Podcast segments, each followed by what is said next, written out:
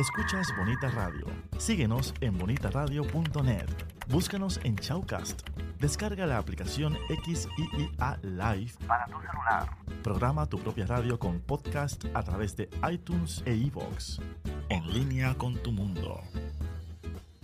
Las expresiones vertidas en el siguiente programa no representan necesariamente la opinión de Bonita Radio. Las opiniones son exclusivas de sus autores. Aquí en los confines de mi patria, tanto te quiero Puerto Rico, que hasta encantar te lo explico y repico, Puerto Rico, con el corazón te lo dedico. Es Borinquen, mi Borinquen, donde nací me crié, boricua soy y seré. Es Borinquen, mi Borinquen, donde nací me crié, boricua y seré. Sí, bienvenidos a esta tercera temporada. Muy buen día. Y muchas gracias a todos esos internautas que nos sintonizan en Bonita Radio. Eh, el día de hoy he recibido la, la, la invitación, el honor de entrevistar al señor Lerón Martínez Roldán. Vaya. Le doy las gracias al señor Pablo Luis Rivera por darme esa oportunidad. Buenos días al público, a, a toda la familia que siempre nos observa aquí en el programa Repicando en Bonita Radio. en su tercera temporada.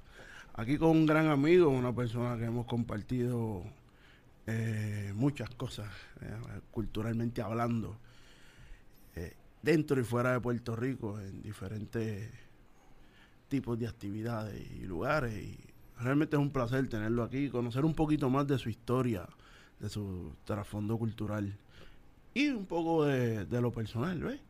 El señor Lero Martínez, bienvenido una vez más. Muchas gracias, muchas gracias Pablo, muchas gracias este Junito, gracias Dilén también. Este honrado de esta invitación y caramba, gracias, gracias. Mayagüez en la casa. Eso es así. Bueno, eh, como en toda entrevista, siempre comenzamos con la misma pregunta, eh, que nos interesa saber su, su punto de vista. Pero el doctor Pablo Rivera va a hacer esa pregunta. Tengo entendido, esa primera pregunta que de lo más importante. Esta pregunta la hacemos, aunque sabemos que, que tú eres muy polifacético, ¿verdad? Y que no, no solamente te limitas a unos géneros, pero estamos haciendo un trabajo histórico también y, y queremos saber la opinión de los distintos ejecutantes de la, de la bomba con referencia a cómo definen el género de la bomba. Así que, Lero, ¿cómo tú defines bomba puertorriqueña? Pues mira, este hace hace un tiempo ya me hicieron una pregunta bastante similar allá en el callejón de la capilla en el viejo San Juan. este para mí la bomba puertorriqueña es como un universo, tú sabes. Eh, cada día tú sigues aprendiendo cosas nuevas. Eh, es, tan extenso y amplio este, este género nuestro, tanto en, en, en todas sus facetas, ¿verdad? Tanto en el baile como en el toque, como en los cánticos, las composiciones, las comunidades, las dinámicas, las tradiciones, o sea, es, es, es algo tan rico, ¿entiendes? Es algo tan, tan lleno, tan amplio, que una vida entera no da para aprender todo. O sea, siempre vamos a estar aprendiendo algo nuevo y eso para mí es fascinante. La bomba yo la comparo con un universo, tú sabes. Entonces, te, te contactas con tanta gente buena que empiezan siendo panas tuyos, ¿sabes? Colegas, este, están tocando al lado tuyo, después, este, con el paso del tiempo se convierten en tus amigos, se convierten en tus hermanos, en tu familia, tú sabes. Este, sean o no de sangre, ¿entiendes? O haya o no relaciones de por medio, pero, ¿sabes? Que es algo que se lleva en el, en el alma, es algo bien bonito y de verdad que la bomba es algo demasiado de, de fascinante, impresionante y para mí es así, yo lo veo como un- tan grande como un universo. Eh, muy interesante, muy interesante esa, esa contestación muy bonita, profunda. en Sí, bonita radio. en bonita radio, valga la redundancia. Y bien, bien importante eh, también conocer para la- todas las personas que nos sintonizan, que están comenzando en el género, eh, saber cómo son tus orígenes en el proceso cultural. Pues seguro que sí.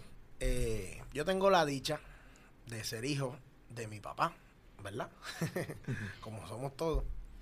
Mi papá, pues John C., Juan Emilio Martínez, es un plenero pues, de, mu- de muchas décadas ya. Saludito a John C. Claro.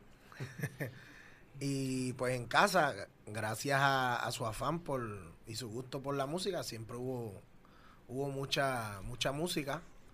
Cuanto disco hubiese, que en la época no eran muchos, de bomba, habían de plena, habían dos o tres más, pues él los tenía, los ponía en casa y ponía otras músicas también.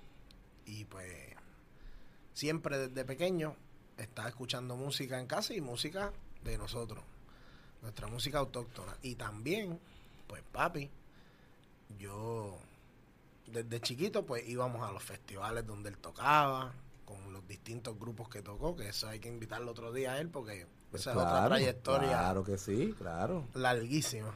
Un honor para nosotros que él esté aquí con nosotros. Y pues, este, pues desde pequeño eso siempre, ya eh, el oído se iba alimentando de eso. Sin embargo, fue como a los 11 años y pico que yo vine a, con, a conciencia a coger una pandereta. ¿Te está gustando este episodio? Hazte fan desde el botón Apoyar del podcast de Nivos. Elige tu aportación y podrás escuchar este y el resto de sus episodios extra. Además, ayudarás a su productor a seguir creando contenido con la misma pasión y dedicación.